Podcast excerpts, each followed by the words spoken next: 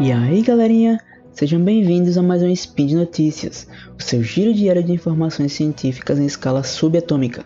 Eu me chamo Pericles Jr. e hoje, dia 11 Hermetian do calendário Decatrian, ou 27 de julho do calendário Gregoriano, nós falaremos sobre a Estação Espacial Internacional, satélites e novas tecnologias para lidar com o nosso lixo espacial.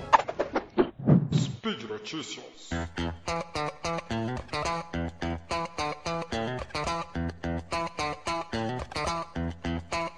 Primeiro de tudo, o que vem a ser o lixo espacial? Lixo espacial são todos os objetos artificiais que não possuem mais utilidade e estão largados na órbita da Terra.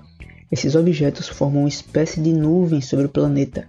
Eles possuem tamanhos e pesos variados, como por exemplo satélites desativados, fragmentos de satélites ou de foguetes, e até mesmo instrumentos e ferramentas perdidos por astronautas durante missões espaciais. Segundo a NASA, desde 1957, com o lançamento do Sputnik pela União Soviética, cerca de 4 mil satélites foram lançados na órbita do nosso planeta, muitos deles atualmente desativados. Esses objetos ficam viajando pelo espaço a velocidades de até 36 mil km por hora, e aproximadamente 200 deles caem na Terra todo ano. Nós deveríamos nos preocupar com eles? Bom, com toda certeza sim. Eles podem nos causar grandes dores de cabeça. Um dos problemas que eles podem nos causar é o choque entre esses detritos e satélites que estão hoje em funcionamento, afetando assim nosso sistema de previsão do tempo, nossa capacidade de comunicação, entre outros. A colisão com esses detritos pode danificar esses equipamentos ou até deixá-los inativos, aumentando ainda mais o lixo espacial. Bom, para falar a verdade, muitos desses detritos pequenos caem no planeta Terra a todo instante, porém acabam queimando antes mesmo de tocar o solo. Os maiores podem atravessar a atmosfera terrestre e atingir o solo causando estragos ou até mesmo mortes. Mas ainda bem, nesse último caso, felizmente, as chances são extremamente reduzidas. Outro problema apontado por especialistas diz respeito ao nosso futuro. Dentro de algumas décadas, se a quantidade de lixo espacial continuar a crescer, ficará inviável enviar e manter satélites na nossa órbita. Imagina só você, um empresário bem-sucedido tendo que tirar uma fatia considerável do seu capital para lançar um satélite, e justo no dia seguinte ao lançamento do mesmo,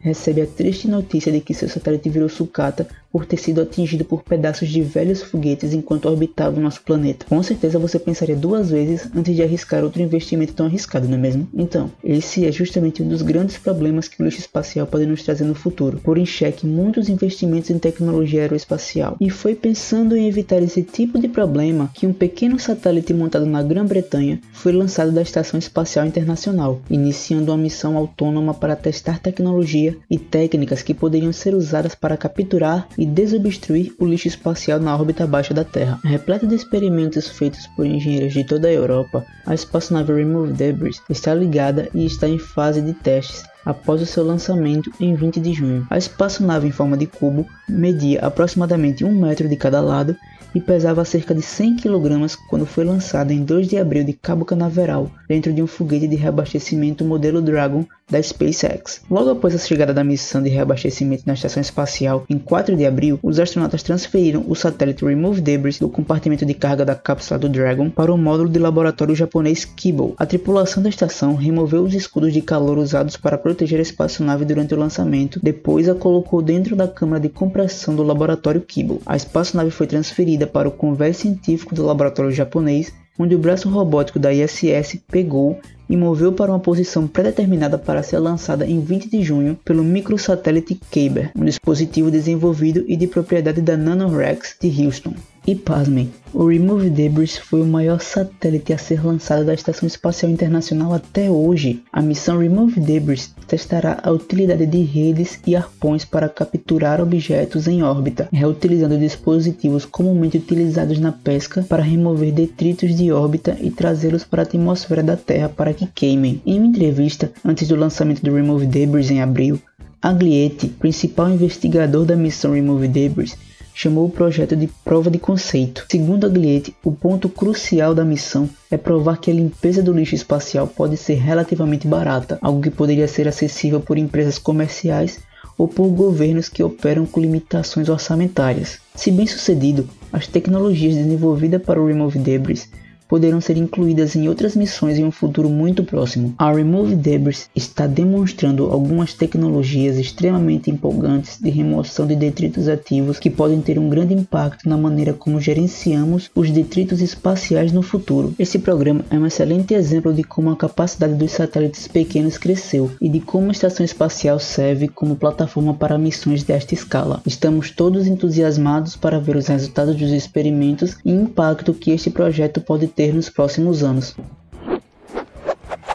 Bom pessoal, fugindo um pouco do escopo do nosso episódio, eu queria trazer para vocês uma notícia um tanto triste. Alguns de vocês já devem ter ouvido falar do Observatório Kepler, responsável pela descoberta de uma infinidade de exoplanetas. É, infelizmente a missão dele está chegando ao fim. Isso mesmo, quase uma década após seu lançamento do Cabo Canaveral e após ter descoberto aproximadamente 2.650 novos mundos fora do nosso sistema solar, o telescópio Kepler da NASA parou suas observações. A redução do fornecimento de combustível do Kepler não foi uma surpresa para os gerentes da missão e nem para os engenheiros projetistas do observatório, que já haviam previsto que a espaçonave ficaria sem combustível em meados desse ano.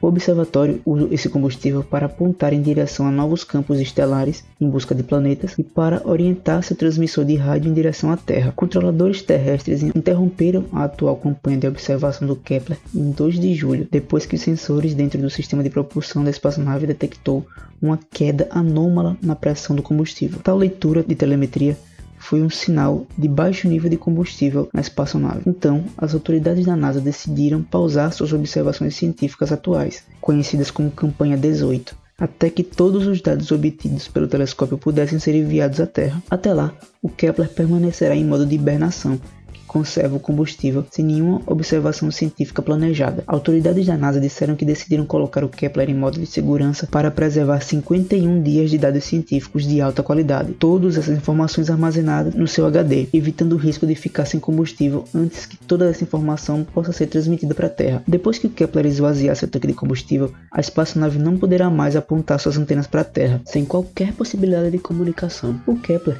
orbita o Sol e atualmente está localizado a cerca de 100 milhões de quilômetros da Terra. Supondo que o envio de dados no início de agosto seja bem sucedido, o Kepler retornará sua missão científica em 6 de agosto ao apontar seu telescópio de 37 polegadas para o novo campo estelar para iniciar um novo período de observação conhecido como Campanha 19. Sua câmera de 95 megapixels foi projetada para detectar a queda de luz nas estrelas causadas por um planeta que passa na frente da mesma. O Kepler foi lançado em 6 de março de 2009 do Cabo Canaveral a bordo de um foguete Delta II. A fase inicial da missão do Kepler terminou em 2013 após o fracasso de duas das quatro rodas de reação da espaçonave, que mantiveram o telescópio constantemente apontado para o mesmo campo visual. Após essa falha, os engenheiros projetistas inventaram uma nova maneira de utilizar o Kepler com apenas duas de suas rodas de reação operacionais, e a missão está atualmente em uma fase prolongada, conhecida como fase K2. Os cientistas confirmaram a descoberta de 2.650 planetas em torno de outras estrelas usando os dados do Kepler, e ainda existem outros 2.700 candidatos a novos planetas que ainda exigem observações de acompanhamento para sua confirmação. Autoridades da NASA alertaram que a próxima temporada de caça a planetas do Kepler, a partir de agosto, pode não ser concluída se a espaçonave estiver funcionando com seus bits finais de combustível. Não desanime, pessoal, pois a busca por novos planetas, por novos mundos, não acaba aqui. Logo logo, a missão TESS estará trazendo novas descobertas para nós revivando assim nosso sonho de viagens interplanetárias. E por hoje é só, pessoal. Eu gostaria de lembrá-los que os links comentados estão no post Deixe lá também o seu comentário, seu elogio, sua crítica, declaração de amor ou mesmo um beijo para Xuxa. Lembro ainda que esse podcast só é possível acontecer por conta do seu apoio no patronato do SciCast, tanto no Patreon quanto no Padrim. A todos vocês, um grande abraço. Nós vamos ficando por aqui e lembre-se que amanhã sai um novo episódio de Spin fresquinho para todos vocês. Tchau, tchau.